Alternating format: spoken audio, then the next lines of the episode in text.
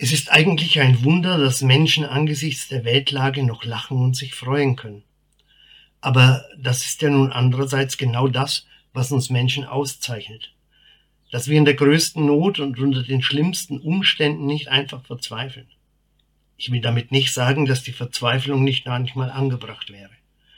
Und gewiss können wir hier in unserem doch immer noch gut funktionierenden und trotz aller Schwierigkeiten recht bequemen Leben anderen nicht erklären, dass sie doch gefälligst nicht aufgeben oder aber, dass sie doch bitte endlich kapitulieren sollen, damit Frieden herrscht.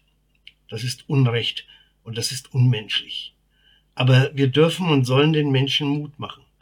Nicht nur, indem wir sie unterstützen mit Geld oder Hilfe, sondern auch so, dass wir ihnen Mut machen, sich auch in anscheinend unlösbaren Konflikten nicht aufzugeben. Ich weiß, das klingt banal.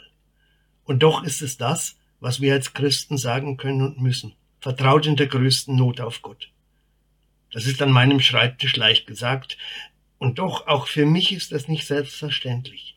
Denn dieses Vertrauen selbst ist ein Geschenk, um das ich immer wieder bitten und um das ich manchmal auch gegen mich selbst kämpfen muss.